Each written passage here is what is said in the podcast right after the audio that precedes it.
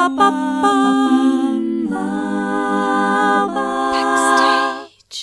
Herzlich willkommen zu Backstage. Mein Name ist Leni Bormann und heute spreche ich mit Julia Haug.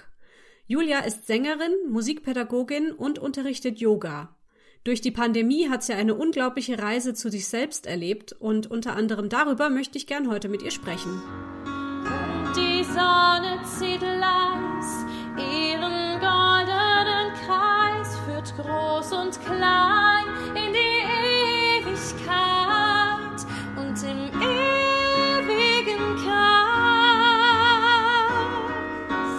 dreht sich unser Leben dem Gesetz der Natur. Hallo Julia. Hallo Leni, schön, dass Schön, ich da dass du da bist. Ja, ich freue Ja. mich. Wenn man dir so auf Instagram zum Beispiel folgt, dann wird recht schnell klar, dass du deinen Beruf total liebst. Gab's für dich irgendwann mal auch eine Alternative zur Musik? Nein. Tatsächlich Cool. nie. also, ich wusste schon immer, dass ich das gerne machen will, auch beruflich. Ähm, meine Eltern haben mich da wahnsinnig toll unterstützt, muss ich sagen. Die haben mir alles ermöglicht und deswegen hat es auch gut geklappt. Ähm, ich hätte sonst, wenn es jetzt nicht gegangen wäre, äh, wäre ich in die Pflege gegangen. Ich hätte dann Altenpflegerin oder Krankenschwester gelernt. Das war meine Notfallplan-Alternative, aber so richtig äh, im Raum stand das tatsächlich nie. Also ich wusste immer schon, ich möchte das gerne machen. Kommst du denn aus einer musikalischen Familie, wenn du auch sagst, dass deine Eltern dich da so unterstützt haben? Also die komplette Familie würde ich jetzt so nicht sagen. Mein Opa war sehr musikalisch, der hat, ähm, war Dirigent und Alleinunterhalter und auch Musiker aus äh, Leidenschaft, hat das jetzt nie gelernt, aber der hat das immer schon mir quasi mit in die Wiege gelegt. Und äh, meine Tante äh, hat auch eine wahnsinnig tolle Stimme und die durfte damals äh, als Kind oder als Jugendliche das nicht so richtig ausleben, indem sie es dann quasi als Beruf erlernt. Also es wurde ihr quasi nicht erlaubt und den Fehler wollte meine Mama dann nicht auch machen. Die hat gesagt, sie will mir da nicht im Weg stehen und hat mich das einfach lernen lassen. Viele Eltern sagen dann ja, ach, lern doch was Gescheites. Ja, Aber meine Eltern waren da wirklich super. cool. Und du hast dann auch richtig studiert? Erzähl mal, was genau? Also ich habe erst, ähm, war ich auf einer Berufsfachschule für Musik, zwei Jahre lang. Da bist du dann, wenn du fertig bist, äh, staatlich geprüfter Leiter für die Laienmusik. Also du kannst quasi Chorleitung, Gesangsstunden, Stunden, sowas machen in deinem Hauptfach. Also mein Hauptfach war immer Gesang. Und dann habe ich, ähm, war ich in Berlin ein Jahr auf einer Vorbereitungsschule für die Musical-Ausbildung. Ich wollte unbedingt Musical-Darstellerin werden, habe aber dann dort relativ schnell gemerkt, dass es für mich nichts ist, weil ich nicht so belastbar bin psychisch. Also Oh. das ist tatsächlich ein, ein, ein Business, da musst du wirklich tough sein und dich behaupten können. Und ich bin kein Konkurrenzmensch, ich bin ein Harmoniemensch und da habe ich dann schnell gemerkt, dass damit komme ich gar nicht klar und bin dann zurückgegangen nach Augsburg. Also ich bin ja in Bayern heimisch und wollte dann wieder zurück und habe in Augsburg dann elementare Musikpädagogik studiert. Das heißt, ähm, spezialisiert auf Gruppenarbeit jeden Alters, also von Kind bis äh, Senioren und Hauptfach immer Gesang und eben Musikpädagogik. Genau. Und das war dann, also das war dann auch das, wo du gemerkt hast, jetzt passt es, nachdem das mit dem Musical nicht so gepasst hatte. Ja, also ich wusste nie genau, was ich eigentlich dann daraus machen will, weil ich einfach gesagt, also ich bin sehr schicksalsergeben und das macht es mir manchmal sehr leicht, weil ich äh, mich total so 100% darauf verlasse, dass das alles kommt, so wie es kommen soll für mich und ich mache mir überhaupt keinen Stress, weil ich weiß, es wird alles richtig sein. Was kommt, das kommt. Was zu mir Also will, du machst- das kommt. Du machst dir jetzt auch nicht so einen Fünfjahresplan oder sowas. Du Äh, lässt die nee. Dinge einfach kommen. Genau, also überhaupt nicht. Ich bin Jo. gar nicht organisiert und auch nicht durchgeplant und auch nicht durchgetaktet. Ich habe in meinem Studium immer gewusst, Hauptsache es ist was mit Gesang. Das war mein einziger Punkt. Und wie das dann endet oder wie es weitergeht, ob ich jetzt unterrichten werde oder selber singe, da habe ich jetzt einfach mal alles auf mich zukommen lassen und hat bis jetzt tatsächlich wirklich sehr gut funktioniert. Cool. Ja. Wie, wie sieht jetzt so dein Alltag aus als, als freiberufliche Sängerin? Wa- Was machst du so den ganzen Tag? Also ich bin tatsächlich äh, ja Mama von drei Mädels und ähm, bin dann froh, dass ich freiberuflich bin, weil ich mir das dann tatsächlich so einteilen kann, dass es für mich passt. Also ich bin meistens vormittags habe ich meistens Beerdigungen, auf denen ich singe. Also da bin ich gebucht als Sängerin. Äh, oder ich gebe Gesangsstunden, wenn, je- wenn die Leute zum Beispiel Schichtarbeit haben, dann können die auch vormittags, kommen dann zu mir nach Hause. Also in der Pandemie jetzt eher nicht so, weil da war es dann, war es ja nicht erlaubt, aber im Normalfall. Ähm, und dann nachmittags habe ich äh, auch oftmals Gesangsschüler oder ich bin auf Hochzeiten, Taufen, gebe meine Yoga-Stunden am Abend, also das es kommt ja noch mit oben drauf. Und am Wochenende bin ich ähm, unterwegs auf allen möglichen Anlässen. Also ich singe da, wo man mich bucht. Meistens sind es eben Hochzeiten und Beerdigungen. Und auch oft habe ich vormittags frei. Das ist auch ganz schön. Weil dann komme ich halt auch zu Hause mal zu was oder ich kann mich ein bisschen entspannen. ja, das klingt, als wäre ganz schön viel bei dir los. Ja, krass. Also ich habe letztens, eine, eine Freundin von mir hat letztens zu mir gesagt, ich kenne keinen, der so viele Jobs hat wie du. ja, ist so tatsächlich so, aber ich liebe, ich bin so ein, ich liebe es, was zu tun. Also ich bin kein, Ja. keine ähm, Person, die sich jetzt ewig mm, irgendwie ausruht. Also ich, ich bin schon auch gerne mal faul, aber ich liebe wirklich meinen Job so sehr, dass ich einfach das wahnsinnig gerne mache und auch gerne mal ein bisschen stressiger. Ich hab's gerne stressig. Ähm, zu, du hast ja jetzt gerade schon ein paar Anlässe aufgezählt, zu denen du auftrittst, vor allem, äh, was hast du gemeint, Hochzeiten und Beerdigungen, ne? mhm, genau. Ähm, kannst du dich irgendwie noch an, an einen besonders tollen oder aufregenden Auftritt erinnern? Gab es mal irgendwas ganz Abgefahrenes? Also besonders toll war das, was, woran ich jetzt denke, nicht. Aber das war ein sehr einschneidendes Erlebnis tatsächlich in meinem Leben. Das war vor genau zehn Jahren. Da ist ähm, der, der Bruder meiner besten Freundin ums Leben gekommen. Der war deutscher Nationalspieler im Eishockey und ist damals mit dem Flugzeug in Russland abgestürzt. Ah, wow. Genau. Und der äh, war eben auch aus dem Ort, wo ich Heimat, wo ich zu Hause bin. Ähm, und äh, da habe ich auf der Beerdigung oder auf der Trauerfeier gesungen. Die war bei uns in Kaufbeuren im Eisstadion. Und ähm, da war, war ich auf dem Eis mit so, auf so einer kleinen Bühne, damit ich nicht ausrutsche, mit meinem Pianisten. Und es war eben der Sarg vom Robert, also so, hieß- so hieß er, äh, mit auf dem Eis und die, die ganzen Zuschauerränge waren voller Menschen, die ganze Stadt war da. Ich kannte, glaube ich, alle. Meine Freundin und ihre Familie waren da auch gesessen und ich wusste, also es war eine wahnsinnige Ehre, dass ich das machen durfte. Das war mir auch wichtig, weil ich kannte ihn ja auch. Aber ich wusste, wenn ich das jetzt schaffe, ohne zusammenzubrechen, in Tränen auszubrechen oder keinen Ton mehr rauszubringen, dann werde ich alles schaffen.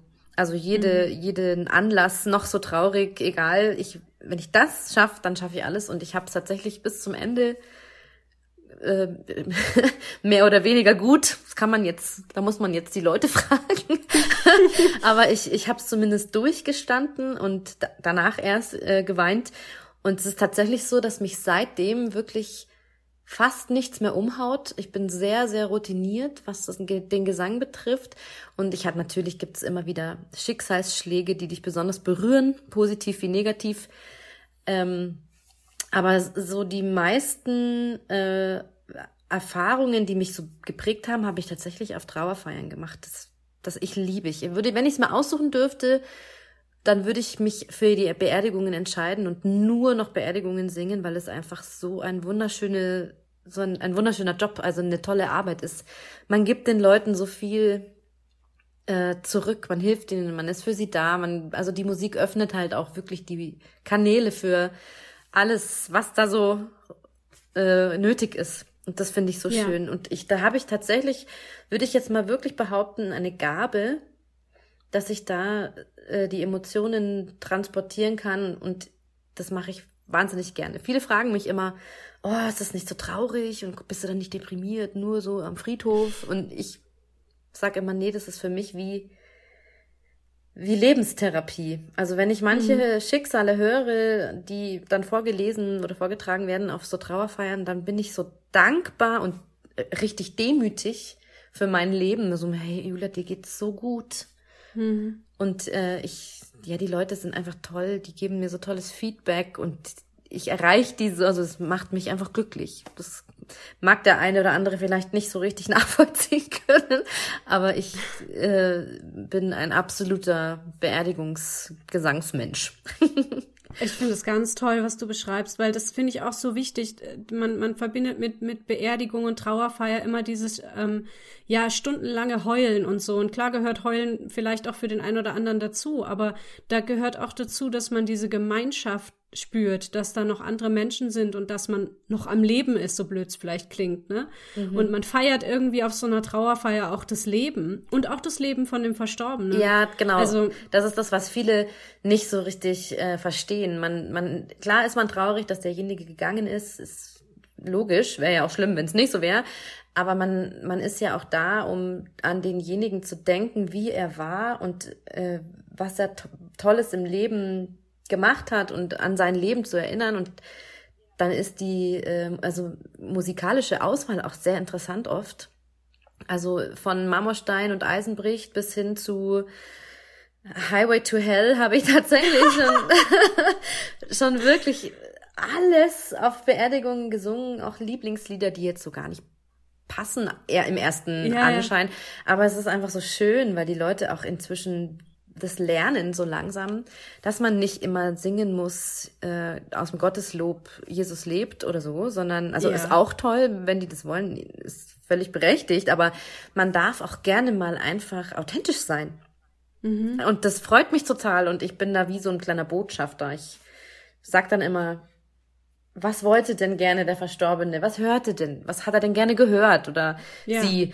Was, was war sein, sein oder ihr Lieblingssänger, Sängerin? Wir können da auch wirklich was machen, was gar nicht passt. Also vom Thema her. Aber wenn das zu dem Verstorbenen passt, dann, dann passt's. Ja, Punkt. Ja, ja, genau. ja. Also ich habe auch schon, ich glaube, zwei oder drei Mal auf einer Beerdigung was singen dürfen. Ich bin keine professionelle Sängerin, das war über Beziehungen und ich kann halt äh, genug singen für so einen Auftritt, sagen wir mal. Und das waren auch jeweils Personen, die ich nicht persönlich kannte. Also ich glaube, das hätte ich nicht hingekriegt, was du erzählt hast ähm, mit dem Freund der besten Freundin. Ich glaube, das wäre für mich schon zu nah gewesen. Aber äh, da waren es wirklich Personen, die kannte ich nicht. Dann ging das irgendwie für mich. Aber was du jetzt beschrieben hast, wie sich das dann anfühlt, den Menschen dort etwas mitzugeben an diesem Tag und ähm, dass man auch das Gefühl hat, da, da tritt man ein paar Dinge los, die irgendwie wichtig sind. Ja. Das fand ich auch total schön. Menschen haben dann auch ganz viel mit mir gesprochen, auch über den Verstorbenen. Ja, genau. Ähm, Man bekommt so einen ja, Einblick. ich fand es, ich fand es schön. ja, Genau. ja. Ja, und was ich auch total wichtig finde, ist, also ich, für mich ist das wie, als würde ich denen, äh, also ich mache denen ein Geschenk mit meinem Gesang, so fühlt sich das für mich an. Und ich singe auch, ähm, auf, ich habe bei meiner eigenen Oma, bei meinem eigenen Opa ähm, gesungen, also ich singe auch sehr nahestehende feiern, so, weil ich, das ist zwar dann nicht immer perfekt und auch nicht immer ganz einfach, natürlich ist es sehr schwer, auch emotional, aber für mich ist das einfach wichtig, auch für mich zum Verarbeiten. Und ich gebe den so die, die letzte Ehre. Für mich ist es eine Ehrerweisung, dass ich da diese Musik machen darf. Und ich glaube tatsächlich, dass es auch einfach viel mit Routine zu tun hat. Wenn du das nicht immer machst oder nicht oft machst, dann bist du emotional viel angreifbarer, als wenn du das wirklich, also ich mache das ja, ich habe ja im Durchschnitt zwei bis drei Beerdigungen pro Woche. Und ähm, für mich ist das jetzt inzwischen wirklich Normalität. Also klar ist, so ein Tränchen verdrücke ich mir eigentlich immer, weil es mich immer berührt, egal wer, egal wie alt oder jung. Aber das gehört für mich dazu und ich glaube, deswegen mögen die Leute mich auch so gern, musikalisch, weil sie merken, dass es halt echt ist. So, es ist halt einfach irgendwie Ja, du spulst da jetzt kein Programm ab. Genau, ja. ich bin halt einfach da und ich weine mal mit und es berührt mich und das mögen die. Schön. Toll. Ja, also ich bin auch ganz glücklich. Also dieser Job ist für mich wie gemacht für mich. Was ich auch voll gern noch erwähnen möchte, ist, dass du auch schon mal für Sternenkinder und deren Eltern gesungen hast. Mhm. Ähm, ich erkläre kurz, Sternenkinder sind Kinder, die vor, während oder kurz nach der Geburt verstorben sind. Und ich kenne betroffene Eltern und weiß deshalb, dass darüber viel zu wenig gesprochen wird. Und deswegen mal kurz die Frage an dich, magst du mal beschreiben, was war das für eine Feier, auf der du da gesungen hast? Ähm, also die Sternenkinderfeiern finden bei uns in Kaufbeuren, da wo ich herkomme, dreimal im Jahr statt. Ähm, also vierteljährlich quasi. Und ähm, die, es gibt eine, eine Gruppe von Ehrenamtlichen, die sich zusammengeschlossen haben. Das sind Hebammen, Pfarrer, Seelsorger, Sänger, betroffene Eltern. Ähm, und wir organisieren diese Feiern eben für die Eltern, die ihre Babys quasi verloren haben. Und das äh, machen wir eben mehrmals im Jahr und ich, wir wechseln uns immer durch. Also es macht einmal ein katholischer Pfarrer, einmal ein evangelischer Pfarrer, einmal altkatholisch, einmal machen wir eine freie Zeremonie. Also es ist für jeden was dabei. Wir hatten auch schon muslimische Elemente mit drinne, weil wir wussten, es kommen, werden muslimische Eltern kommen. Und dann werden die Kinder eben, wir haben die in den kleinen Särgen dann vom, von der Pathologie im Krankenhaus bekommen wir die auf den Friedhof. Es wird öf öffentlich ausgeschrieben für alle Eltern, die in den letzten drei Monaten eben ihre Kinder äh, verloren haben. Die dürfen dann dorthin kommen und dann werden die dort dann auch beigesetzt. Wir haben in Kaufbeuren so ein Grabfeld extra für Sternenkinder. Und für mich persönlich ist es wirklich ganz wichtig, dass die Eltern das auch wahrnehmen. Also ich poste das dann auch immer bei Facebook, wann die Termine Ja. sind, weil Ja, ich das total gut. ganz wichtig finde, dass die auch wissen, dass es das gibt. Ja. Und ich weiß einfach, wie sich's anfühlt. Ich habe das selber dreimal erlebt. Und deswegen ist es mir natürlich ein ganz, ganz, ganz, ganz großes Anliegen für die Eltern, einfach da zu sein. Und mit Musik und Wort kannst du das einfach am besten, finde ich. Ja, finde ich Genau. super schön, dass du, dass du das auch so öffentlich machst. Deswegen habe ich es jetzt auch ansprechen wollen, weil, wie gesagt, ich kenne eben auch betroffene Eltern und die kämpfen auch sehr mit diesem Stigma. Ne? Das, Mhm. Ja. Man spricht da jetzt irgendwie nicht mehr drüber und dieses, diese Person hat es gar nicht gegeben. Ja. Und das stimmt halt nicht. Die Nee. gibt's sehr wohl. Es, ja? Genau, also so medizinisch ist es immer ein bisschen schwierig. Also wenn du mit Ärzten oder so redest, die sehen das halt sehr naturwissenschaftlich und die sagen, ja, es hat noch kein Herz geschlagen, es ist nicht, es war noch gar nicht da, es war nur eine Hülle. Ja, nee. Für eine Mutter, die schwanger ist, bist du ab der ersten Sekunde des positiven Tests, bist du Mama. Du hast das Ja. in dir drin, egal ob da schon Nervenzellen sind oder nicht. Und dieses, Tab dieses Tabu-Thema, ähm, da muss man wirklich dagegen wirken, weil die Eltern müssen darüber reden, das ist ein Verlust. Und der Verlust wird dich dein Leben lang begleiten und deswegen finde ich das wirklich wichtig, dass wir da einen richtigen Aufschrei muss es da geben. ja, Ja. sehr schön. Genau. Kann man, kann man irgendwo eine, gibt's irgendwie eine Internetseite, habe ich mich jetzt gerade gefragt, wo sich betroffene Eltern auch hinwenden können, wenn die das jetzt hier zum Beispiel hören und denken, Mensch, ich will da mal mit jemandem drüber sprechen, gibt's da irgendein Sorgentelefon oder sowas? Also Sorgentelefon weiß ich ehrlich gesagt nicht. Ich weiß, es gibt in, in fast allen Städten inzwischen so Initiativen. Also man kann einfach im Internet eingeben, Sternenkinder oder Fehlgeburten, äh, Selbsthilfegruppen. Dieses Wort ist immer so ein bisschen verpönt. ja. ja. aber Ja. Ähm, also einfach, äh, ja, also es gibt ganz, ganz, ganz, ganz viele Gruppen, die sich zusammenschließen, auch nur, all, nur die betroffenen Eltern, ohne jetzt irgendeinen Seelsorger dabei. Äh, aber wenn man das bei Google, also ich habe das selber schon für eine Bekannte, die mich angerufen hat, sie braucht Hilfe, weil sie kommt damit alleine nicht klar.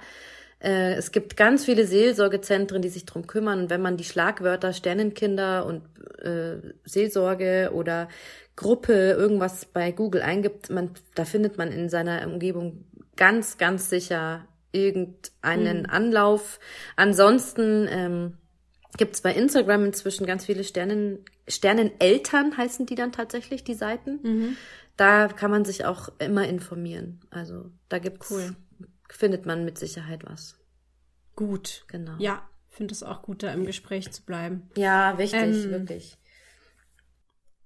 Was ich auch voll schön finde, ähm, dass du auf Instagram ab und zu mal, also ich be- erwähne mal Instagram, weil ich, äh, weil du da glaube ich am aktivsten bist, ne? So, Ja, das ist so ja. glaube ich dein Kanal, ja. Genau. Ähm, da, da betonst du ab und zu, wie, wie sehr dir so das aktuelle Weltgeschehen die Energie raubt Mhm. und ähm, dass du deshalb aber besonders darauf achten möchtest, Liebe zu verbreiten und Freude zu empfinden. Und ich glaube, das ist ja was, was uns im Moment eigentlich alle betrifft, Ja. wenn man so die Nachrichten anmacht und das einen so völlig überrollt.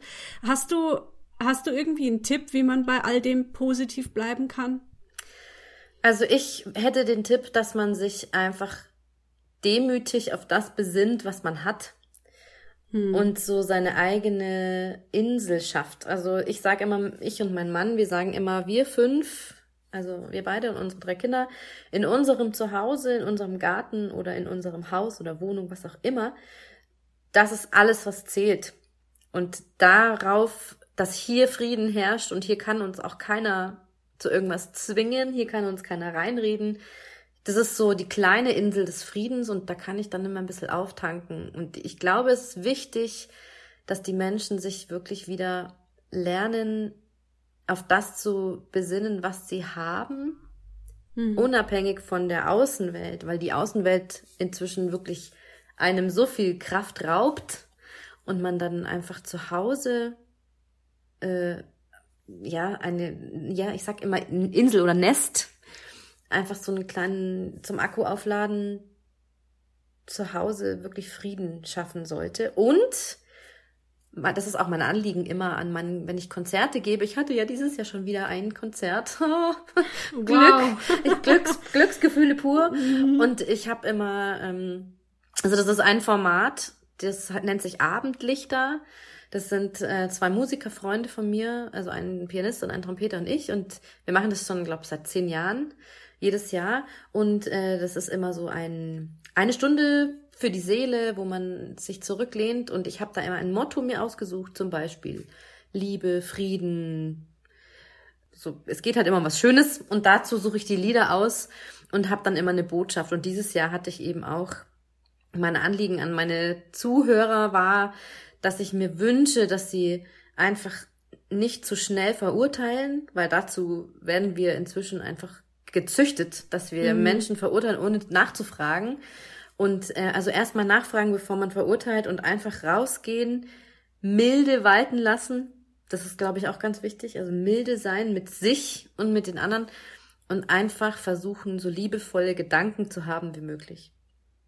Ja. Das ist Schön. mein, mein Wunsch. Dass, ich habe gesagt, ich möchte, dass ihr hier alle aus meinem Konzert ein bisschen liebevoller rausgeht, als ihr reingekommen seid. Das ist ein schönes Anliegen, ja. Mm, Ja, du gibst auch Gesangsunterricht. Erzähl mal davon ein bisschen. Für welche Zielgruppe machst du das so? Also die Zielgruppe lässt sich da schwierig eingrenzen, würde ich sagen. Also man kann eine, eine Untergrenze, Altersgrenze, glaube ich, ziehen, so bei, bei, bei elf oder zwölf, würde ich sagen. Oder ja, so zehn, elf. Es kommt immer ganz aufs Kind an, aber äh, für eigentlich für alle. Also ich habe ganz, ganz unterschiedliche Schüler, erwachsene Männer, äh, alte Damen, oder alte Damen hört sich so negativ an, ältere, reifere Damen, Kinder, Jugendliche. Also ich bin da tatsächlich sehr vielfältig unterwegs, was das Alter betrifft und die Herkunft. Äh, und es melden sich, die, die melden sich alle bei mir, die kommen mir quasi immer zugeflogen. man, Ja, cool. Man, man wird dann oft, also ich werde ganz oft empfohlen von irgendjemandem, was ich natürlich mega schön finde, weil das die beste Werbung ist. Also ich muss auch fast, fast keine Werbung machen. Äh, die kommen alle von allein und das finde ich total schön. Und ähm, Ganz kurz, sind es dann Menschen aus deinem äh, Umkreis, also äh, lokal gesehen, oder kommen die auch noch von weiter weg zu dir? Mm, Also ich würde sagen, 90 Prozent sind so um die, sind so 30 Kilometer im, Ah ja, im mhm. Umkreis. Ein oder zwei hatte ich schon, die kamen dann aus München oder, oder Augsburg, aber da habe ich dann auch gesagt, also da, da lohnt sich der Aufwand fast nicht. Dann, dann habe ich ihnen halt, ich habe ganz viele Kolleginnen, ganz großartige Frauen und, äh, in München und äh, Augsburg und habe dann die Kontakte weitergegeben, weil das hat, da hat dann ja keiner was davon, wenn man länger fährt, als man dann eine Stunde hat. Ja, wie, wie weit bist du weg von München, Augsburg? Also nach München sind es, ich glaube, 85 Kilometer sowas. Und Augsburg sind es 60. Ja, da wird sich dann mehr so ein Online-Kurs oder so dann lohnen, ne? Wenn man von weiter weg kommt. Ja, genau, aber online, Gesangsunterricht, Gesangsunterricht online ist, also das ähm, sag nur ich, ist das meine ganz persönliche Meinung. Ich möchte keinem irgendetwas unterstellen, weil für manche mag das passend sein, aber für mein persönliches Empfinden, ich kann online nicht unterrichten. Mhm. Also zumindest kein, kein Gesang, weil ich bin da so leidenschaftlich dabei, ich muss die anfassen und deswegen habe ich jetzt auch während Corona fast nichts gemacht, weil da muss man ja Abstand halten. Das kann ich nicht. Ich kann es nicht gewährleisten. Ich muss die Leute anfassen und ich muss es richtig in Live hören von Ohr zu Ohr und über, mhm. über so ein Tablet oder Handy oder wie auch immer wird ja der Ton dann auch gar nicht in Originalqualität übertragen und dann kann ich nicht so richtig helfen. Und ich finde das dann nicht fair den Schülern gegenüber, wenn ich dann nicht wirklich das leisten kann, was ich leisten könnte und sie zahlen dafür. Also das ist einfach nicht mein Ding. Sagen wir mal so. Genau. Bei Yoga ist es was anderes, aber bei Gesang hm, fühlt sich's für mich einfach nicht richtig an. Mhm. Genau. Braucht man denn Vorkenntnisse, um bei dir in Gesangsunterricht zu gehen? Nein, überhaupt nicht. Jeder Mensch, ich habe in meinem Studium gelernt, jeder Mensch wird musikalisch geboren und es wird einem dann abtrainiert im Laufe des Lebens und das kann man aber ganz schnell wieder rauskitzeln. Wie wird das einem abtrainiert? Im Sinne von, dass man dann immer eine Leistung erbringen muss und dann hört man auf zu singen oder? Mm, es ist ganz oft schon im Kindesalter, wenn die Eltern sagen, ach, ich kann nicht singen, also kannst du es auch nicht. Zum Beispiel so ein typischer ah. Satz. Mhm. Oder, ah, ich höre ich hör jetzt auf zu singen, weil ich kann es gar nicht. So, also, und das stimmt aber nicht. Also jedes Kind, das ist nachweislich so, jedes Kind ist, ist musikalisch, das auf die Welt kommt. Und durch Außen, Außenwelteinflüsse von, was weiß ich, Oma, Opa, Mama, Papa, Freunde, keine Ahnung, wird einem das so eingeredet, dass man es nicht kann. Das ist das eine. Und das andere ist, wenn es nicht gefördert wird, schon ganz früh, also so im Kindergartenalter, mhm. dann ist es manchmal so, dass es so ein bisschen einschläft. Aber es ist nur mhm. eingeschlafen und nicht weg. also die Stimme zum Beispiel, also wenn es jetzt nur die Stimme ist, ist ja ein Muskel und die kann man ja trainieren. Das ist ja ganz anatomische Geschichte eigentlich. Und das ist wahrscheinlich auch was, was du dann gerne weitergeben möchtest, ne, an deine Schülerinnen und Schüler. Was meinst du jetzt genau? Dass sie halt an sich glauben ja, müssen und ja. dass das schon ganz viel ändert. Ja, so. auf jeden Fall. Also ich, ich sag immer, Gesangsunterricht ist so ein bisschen auch wie Lebensberatungstherapie. Ja, jetzt also, so meinte ich, genau. Ja, also ich lehne mich da vielleicht manchmal ein bisschen weiter aus dem Fenster, wenn ich das sage. Also ich bin keine Psychologin, aber ich merke einfach, wie, wie, wie viel die Schüler und Schülerinnen über sich selber lernen, wenn sie Gesangsunterricht bei mir nehmen, mhm. weil sie halt auch ganz, ganz tief in ihren Körper ein, eintauchen und äh, sich, sich zu fühlen lernen, also körperlich wie seelisch einfach so ein bisschen mehr hinzuhören und dann fallen manchmal Dinge auf, die vielleicht sonst so gar nicht ans Licht gekommen wären oder man denkt sich, ah, deshalb bin ich hier so verspannt und ach so, deshalb kann ich nicht schlafen. Mhm. Und Mensch, ich könnte doch einfach eigentlich ein bisschen positiver durchs Leben gehen. Und also das ist, das ist sehr interessant, was sich da oft so äh, seelisch auch bei den, bei den Leuten tut. Das ist mhm. echt total schön. Jetzt hast du ja während Corona noch zum Yoga gefunden. Ja. Und gibt's jetzt sogar Unterricht. Wie, wie kam es denn dazu? Also ich habe ähm, Yoga schon vor vielen, vielen Jahren mal ausprobiert, so mitzumachen. Das fand ich ganz toll und habe das dann, also ich war immer jemand, ich habe dann da mal eine Zehnerkarte da gekauft und eine Zehnerkarte da und dann war ich dreimal dort und dann war ich nie wieder gesehen. Mhm. Also so, ich war so ein bisschen so ein Schludri. Und äh, nachdem ich mein drittes Kind bekommen habe, habe ich arg zugenommen und habe dann irgendwann, also ich habe mich einfach nicht mehr wohl gefühlt, weil ich so so labbrig mich gefühlt habe und wollte dann was tun und habe äh, in Kaufbeuren durch eine Freundin ein Fitnessstudio oder ein, ein Sportstudio entdeckt. Ein ganz kleines, schnuckeliges äh, Studio. Da bin ich hin und habe mich dort direkt auf Anhieb wie zu Hause gefühlt und habe da angefangen äh, zu trainieren. Und ein Kurs, der dort angeboten wurde, war eben eine Form von Yoga. Und ich habe mich mit meiner Trainerin, also da gab es tatsächlich nur drei Trainer, und äh, mit der habe ich mich wahnsinnig gut verstanden, auch privat. Und die hat eine Yogalehrerausbildung zu der Zeit, zu dem Zeitpunkt äh, selbst gemacht, also mitgemacht, hat sich ausbilden lassen, noch weitergebildet und hat mich dann gefragt, ob ich daran nicht auch Interesse hätte. Mhm. Und dann habe ich gesagt, ich, ich bin hier eigentlich, um, um ähm, abzunehmen und körperlich fit zu werden. Äh, hm. Ich war leicht überfordert und sie hat dann gesagt, nee, ich, sie glaubt, dass ich das kann und sie glaubt, dass ich ähm, diesen Yoga-Geist, den man, also dieses, ich glaube, Yoga mm, bist du oder du bist es nicht. Ich glaube, da gibt's nichts dazwischen. Und sie meinte, dass, dass sie das fühlt, dass bei mir dieser Yoga-Funke übergesprungen ist. Sie merkt es, wie ich an der Art ich mitmache, wie was ich ihr für ein Feedback gebe. Und ich habe dann so in mich reingespürt und habe mir gedacht, ja gut, mitmachen ist das eine, aber pff, lernen, ob ich da, ob ich das ist, kann. Ist nochmal ein anderer Schuh, ne? Also, total. Ja. Und ob ich da fit genug bin überhaupt, körperlich. Geistig war mir klar, ich, das ist voll mein Ding. Ich bin sehr spirituell. Ich meditiere schon ganz lang für mich allein und also das, das war mir klar, dieses geistige Yoga-Ding ist voll meins. Mhm. Und körperlich wusste ich aber nicht, ob ich mir das zutraue. Und dann habe ich aber mir gedacht, ach komm, ich habe in der Pandemie sowieso nichts zu tun, weil ja alle meine Gesangsauftritte weg waren. Also wirklich Ja. war ja fast gar nichts mehr. Und dann dachte ich mir, ich habe nie wieder so viel Zeit. Und wenn ich es jetzt nicht mache, dann, dann mache ich es wahrscheinlich nicht mehr. Und dann habe ich mich dazu entschlossen, äh, eine Yogalehrerausbildung zu machen und einfach zu schauen, was es mit mir macht. Und es war tatsächlich, also Wahnsinn. Ich habe gesagt, das ist, ich, das war wie Arsch auf Eimer.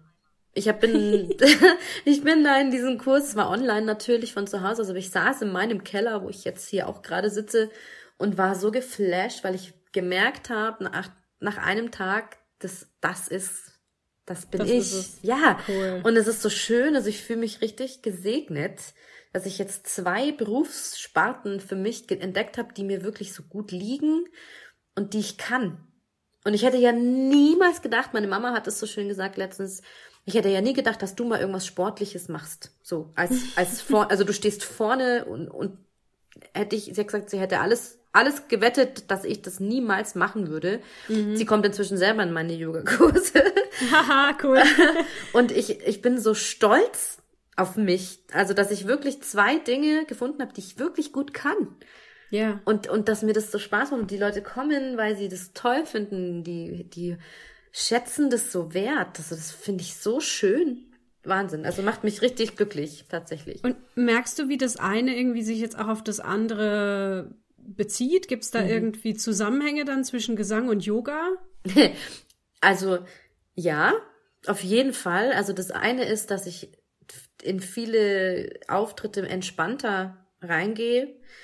Wobei meine Mama jetzt zum Beispiel wieder sagen würde, entspannter als ich kann man gar nicht sein, weil ich teilweise einen Tag vorher noch nicht weiß, was ich für Lieder singe. Also ich bin grundsätzlich, was den Gesang betrifft, sehr flexibel, spontan und entspannt, aber ich bin immer, ich setze mich dann doch gerne unter Druck. Man wird es zwar nicht meinen, aber ich tu's. Und durch, durch diese Yoga-Praxis, die ich ja wirklich jeden Tag habe, bin ich grundsätzlich in meinem Alltag einfach entspannter und kann auch mal sagen, oh, drei Hochzeiten an einem Tag hätte ich früher niemals äh, abgesagt oder sowas oder nicht angenommen. Ich habe gesagt, ich nehme alles mit, was geht und jetzt sage ich halt, nee, ist mir zu viel. Ich höre auf mich mehr. Also ich höre auf meinen Körper und weiß einfach irgendwann, okay, jetzt merke ich, es wird mir zu viel und dann hau ich die Bremse rein. Das habe ich früher nicht gemacht. Und das, das, diese Entschleunigung habe ich tatsächlich dem Yoga zu verdanken. Und was ich auch total toll finde, das ist mir jetzt selber gar nicht so aufgefallen, aber der Georg, mein, äh, ein Freund von mir, mit dem ich auch viel zusammen musiziere, der ist auch ein wahnsinnig toller Musiker der hat, da muss ich gleich lachen, wenn ich dran denke, hat letztens zu mir gesagt, man merkt eine Veränderung in meiner Stimme. Und dann habe ich, Oha. dann habe ich gesagt, echt? Und dann sagt er, ja, deine Stimme hat mehr Eier. und dann habe ich gesagt, okay, echt? Dann sagt er, ja, man merkt es dadurch, dass du fitter bist, dass du mehr Muskeln aufgebaut hast, gerade im Bauchbereich, äh, hat deine Stimme mehr Eier, also mehr Kraft, mehr Bums. Und das fand ich so cool. Also das hat Das, mich das hat echt mit sowas wie Bauchmuskeln zu tun? Ich dachte, das wäre mehr so, wenn man halt irgendwie Zwerchfelltraining macht oder so irgendwas, aber Ja, so das Zwerchfell, klar, Zwerchfelltraining ist aber auch ein Teil von den Bauchmuskeln mit integriert. Das sind ja die, die seitlichen Bauchmuskeln halten ja das Zwerchfell fest. währenddem du singst. Und tatsächlich ist es einfach so, ich bin stärker, also körperlich, äh, geistig davon jetzt mal ganz abgesehen, da bin ich viel stärker geworden durch das Yoga, aber körperlich habe ich einfach durch die Muskeln, die ich aufgebaut habe, kann mich so leicht irgendwie körperlich nichts mehr umhauen und ich stehe ganz anders, habe eine ganz andere Haltung und die Muskulatur unterstützt mich bei allem, was ich tue im Gesang, einfach jetzt besser und ich habe dann mal drauf geachtet und es ist tatsächlich so, dass ich wieder merke, nachdem ich drei Kinder bekommen habe, ist natürlich Beckenboden und so alles äh, ist tatsächlich ein bisschen schwierig. Ähm, meine Stimme war so ein bisschen, hat also in Mitleidenschaft gezogen. Ich hatte auch einmal einen Kaiserschnitt und da ist äh, sehr viel von meiner Unterbauchkraft, sage ich jetzt mal, und meine, mein, meine Wurzeln, die brauch, brauchst du ja zum Singen, musst du geerdet sein, äh, das war verloren. Und das habe ich jetzt durchs Yoga wirklich wieder gefunden, dass ich meinen Stand wieder gefunden habe und meine Stimme mir das auch dankt, indem ich wirklich wieder mehr Umfang bekommen habe und mehr Kraft habe, auch gerade in der Höhe.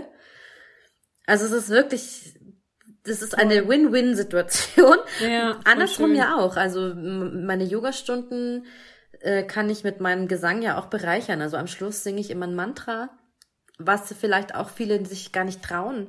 Weil sie, sie, würden es vielleicht gerne machen und sie können es alle, aber sie trauen Mhm. sich nicht, weil sie meinen, und da sind wir wieder bei, es wird dir abtrainiert. Ja, ich kann ja nicht singen, haben ja schon meine Eltern immer zu mir gesagt, so. Genau. Und aber so ein Mantra zu singen ist wunderschön. Es macht so viel mit einem auch. Und das Mhm. ist natürlich auch toll. Du hattest mir den tollen Satz geschrieben, ich habe durch die Pandemie eine unglaubliche Reise zu mir selbst und meiner Weiblichkeit erlebt. Ähm, also ich habe jetzt schon verstanden, was du damit meinst, allerdings nicht, nicht unbedingt die Weiblichkeit. Kannst du dazu noch mal was sagen? Ja, also ich habe ähm, viele verstehen das immer nicht oder glauben es mir nicht, wenn ich das sage, aber auch wenn ich oft selbstbewusst wirke, ich habe ganz viel äh, Selbstzweifel und Selbstbewusstsein ist bei mir nicht so ausgeprägt. Und ich habe tatsächlich auch mh, mir immer gewünscht, mich weiblich zu fühlen und mich so zu akzeptieren in meiner in meinem Frausein. Ich meine, ich habe drei Kinder gekriegt, was weiblicheres gibt's ja eigentlich nicht. Ähm, aber ich habe es nie geschafft, ich habe es nicht hingekriegt. Ich habe mich immer selber verurteilt und ich bin so ein äh, in meiner Ehe und in meinem Mutterdasein relativ hart. Also ich sag gerne an und bin sehr konsequent und sehr, glaube ich, auch eine sehr strenge Mama. Äh, liebevoll streng, aber äh, dieses weiche, äh, weibliche, sanfte, sinnliche habe ich an mir immer so ein bisschen vermisst. Und mit meiner Gebärmutter, ähm, die, also mein unterer Bauch war einfach für mich so ein, so ein No-Go-Ding. Das war halt, das gab's halt, das war so zum Zweck, dass ich Kinder krieg, aber es war so ein bisschen ein Streit zwischen mir und meinem Uterus. Wenn ich das so sagen kann. Ja, warum nicht? Und äh, ich, ich habe dann, äh, ich habe eine ganz, ganz, ganz tolle Frau in meiner Familie, meine Cousine, die macht eben in Berlin, lebt die und macht so Bauchtanz und, und äh, Bodypainting und so. Und die hat einen Kurs angeboten für Frauen, die sich mit ihrer Gebärmutter und ihrer Weiblichkeit versöhnen wollen. Und das hat, das war natürlich mein Stichwort. Ich sagte, okay, weißt du was, ich mache da mit. Online war das auch genau während der, während dem Lockdown, also es war mega, dreimal die Woche richtig, also ich habe meinen Körper wieder gespürt, ich habe getanzt, es ging jetzt glaube ich gar nicht so sehr ums Tanzen, sondern um die Bewegungen, die, also die, die, ich weiß gar nicht genau, wie ich es formulieren soll, es war einfach magisch. Also ich habe meine Hüften und meine Wirbelsäule haben irgendwas freigesetzt in mir, dass ich, ich, ich, ach, keine Ahnung, 20 Jahre war ich nicht mehr bauchfrei. Warum auch? Der ist ja nicht schön. So war das für mich immer. Und inzwischen habe ich mich mit meinem Körper versöhnt und zeige meinen Bauch, auch wenn er nicht unbedingt der schönste ist für andere, aber es ist mir egal. Und ich bin zu mir selber nicht mehr so streng und, und kann auch dieses sanfte weibliche an mir jetzt sehen. Also ich habe den Blick dafür gewonnen und es ist unbezahlbar, was das mit mir macht. Also ich habe so viel Erlebnisse mit mir in den letzten Monaten oder in den letzten eineinhalb Jahren äh, gehabt, die mir, die so prägend, für, also es waren nur ich und ich, aber so, also es war, ich kann's, du merkst es wahrscheinlich gar nicht so richtig in Worte fassen. Also Ja, ja. durch Corona habe ich einfach auch wieder gemerkt, was wichtig ist im Leben und ich hatte die Zeit, zu mir zu finden und das Positive daraus zu ziehen, weil sonst äh, lasse ich mich von diesen negativen Schwingungen, die auf der Welt gerade sind, so runterziehen, dass ich, ich muss mich wirklich schützen und habe dann so meine eigene kleine Welt in mir drin gefunden, die ich nie wieder hergeben möchte. Also ich bin so froh, eine Frau zu sein und ich bin so dankbar, dass ich bin, wie ich bin. Und da bin ich auch tatsächlich froh, dass es diesen blöden Virus gab, weil ich glaube, wenn diese Ausnahmesituation nicht gewesen wäre, hätte ich das nicht so schnell erfahren. Da bin ich mir sicher. Ja, man, man hätte sich wahrscheinlich nicht die Zeit genommen, ne, für so, oder so viel Raum genommen für so eine große genau. Veränderung. Und, ja. und wenn halt der Alltag so vor sich hin trottet, dann hast du auch, glaube ich, gar nicht die, ja, dann, dann hast du kein, keine Ausfahrt auf dieser Autobahn, auf der du du bist immer auf der Überholspur und, und guckst aber gar nicht nach links und rechts. Und wenn dich aber mal jemand dann wirklich, wenn der die Notbremse zieht, so, so ab jetzt läuft gesellschaftlich gar nichts mehr, dann bist du gezwungen, dich mit dir selber zu beschäftigen. Ich meine, es war natürlich nicht so, dass ich jetzt gar nichts mehr gemacht habe, weil zwei schulpflichtige Kinder und ein einjähriges Kind zu Hause war schon echt hart.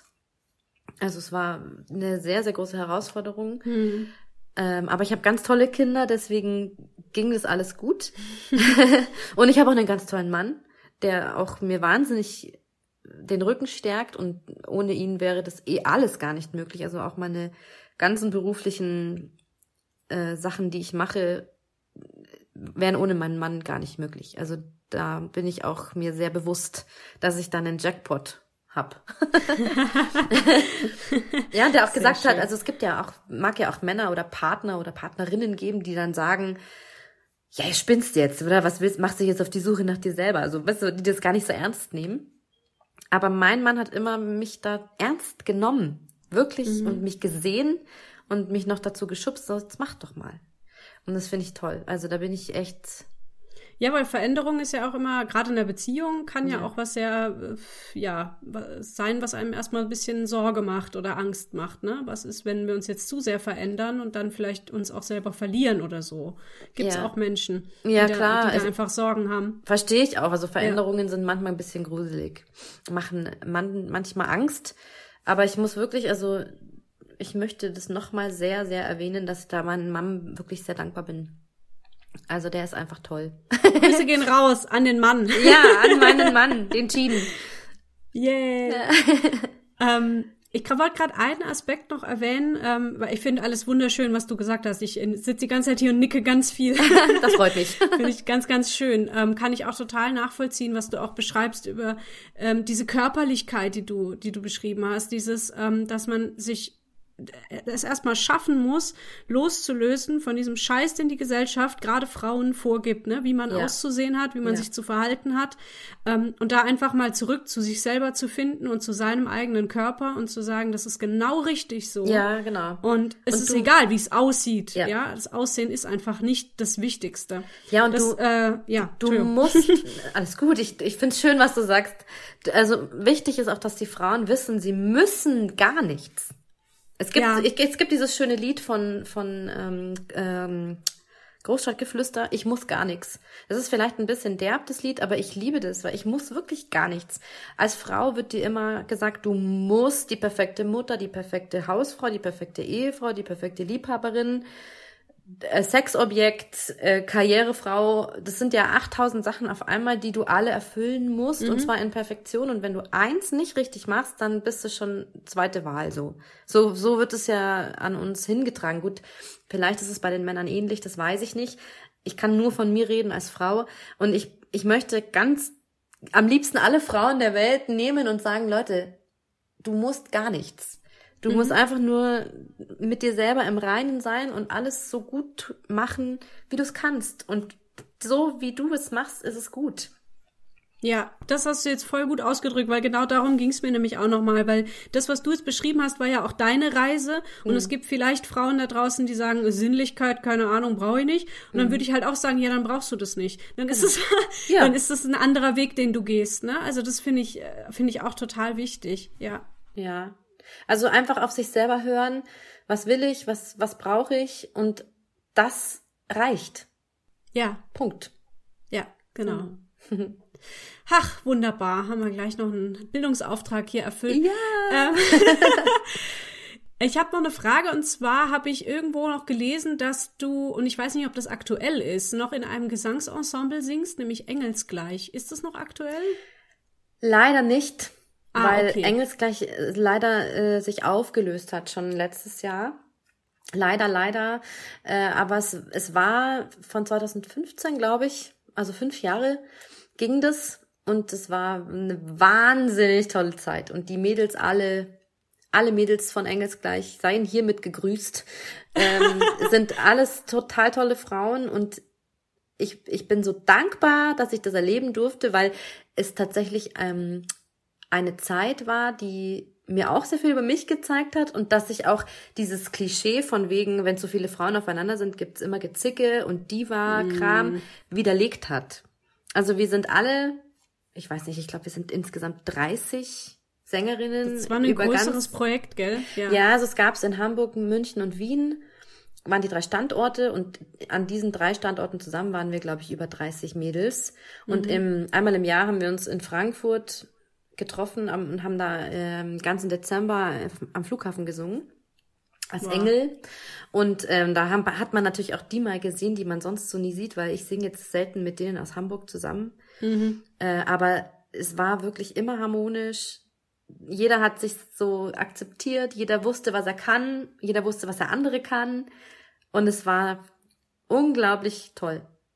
Wirklich. Also es gibt einen, einen großen YouTube-Kanal, wo man auch Videos sich anschauen kann. Da bist du auch zu sehen und zu hören. Deswegen, ich kann ihn ja mal noch dazu verlinken. Ja, sehr, sehr gerne. Die Videos sind alle ganz toll. Die, haben, die hat unsere äh, Chefin, sage ich immer so daher, also Mani, äh, hat die Videos selbst gedreht. Und das ist also wahnsinnig, was sie sich da für eine Arbeit gemacht hat. Und so toll ist alles geworden. Und da war es auch so ein Herz, es war so ein Herzblutprojekt von allen Beteiligten. Und das, es lohnt sich, diese Videos mal anzugucken. Und warum gibt's das jetzt nicht mehr? Ja, es waren einfach persönliche Veränderungen und äh, finanzielle Veränderungen, die dann einfach das, so genau weiß ich es ehrlich gesagt nicht. Es war einfach nicht mehr tragbar, aus welchen Gründen auch immer. Ähm, und dann muss man aufhören, wenn es am schönsten ist, bevor man sich da selber kaputt macht. Ja, Genau. okay. Was hast du denn jetzt sonst so für Zukunftspläne oder hast du neue Projekte am Start oder worauf willst du jetzt so den Fokus legen in nächster Zeit? Also, ähm, boah, das ist eine gute Frage. Also, einen Plan habe ich ihn wie immer nicht. Ach so, stimmt, ja. ähm, ich möchte gerne ähm, so viel singen wie möglich, wo auch immer, ist mir ganz egal. Und so viel Yoga-Stunden geben wie möglich, äh, damit ich einfach viel positive Energie in die Welt tragen kann dadurch. Und ähm, hm, ich würde jetzt mal behaupten, mein Hauptfokus liegt tatsächlich im Moment auf dem Privaten, weil ich möchte gerne diese Pandemie so gut wie möglich überstehen. Ja. Nicht für mich, sondern für meine Kinder. Ich möchte gerne die vor allem bewahren, was nicht so läuft, wie ich mir das vorstelle. Oder also es ist ja einfach gerade schwierig mit drei Kindern in dieser Welt. So fühlt sich sehr schwierig an für mich. Ja. Und ich mag einfach gerne äh, gut da durchkommen und meine Kinder zu tollen Menschen erziehen. Das ist mein Hauptziel für die Zukunft und einfach äh, dieses Gefühl von, von Dankbarkeit und Demut und Glück, das ich immer empfinden darf, möchte ich mir gerne behalten. Schön. Und das ist so mein Ziel. Genau. Und so beruflich oder so materiell habe ich eigentlich nicht so viel Ziele. Ich habe noch eine, ich habe jetzt angefangen wieder in einer Band zu singen. Da bin ich auch gespannt, wie das jetzt nach Corona äh, anläuft mit den Auftritten. Gucken wir mal.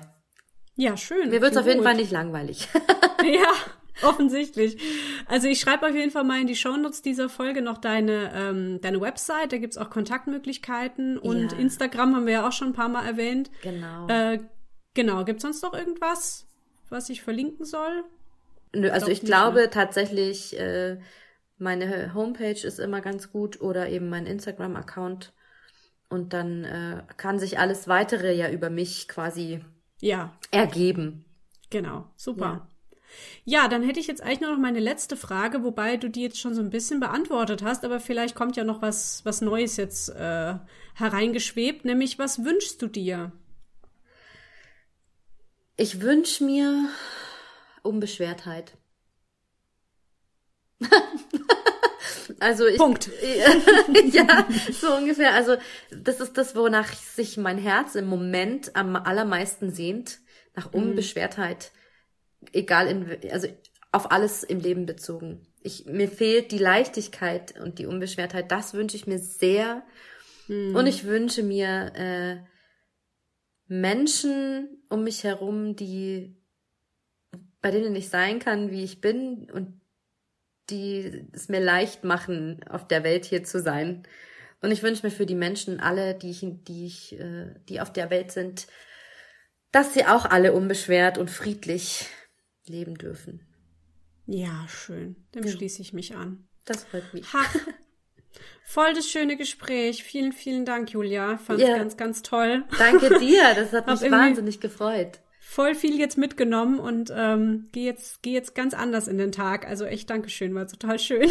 Oh wow, das, das finde ich schön, dass du das sagst. Das freut mich. Ja, wünsche dir natürlich alles Gute und dass du, ja, wie wir alle, gut aus dieser Zeit wieder rauskommst und dass du noch ganz viele tolle Projekte machen kannst und Leute erreichst mit dem, was du tust. Vielen Dank.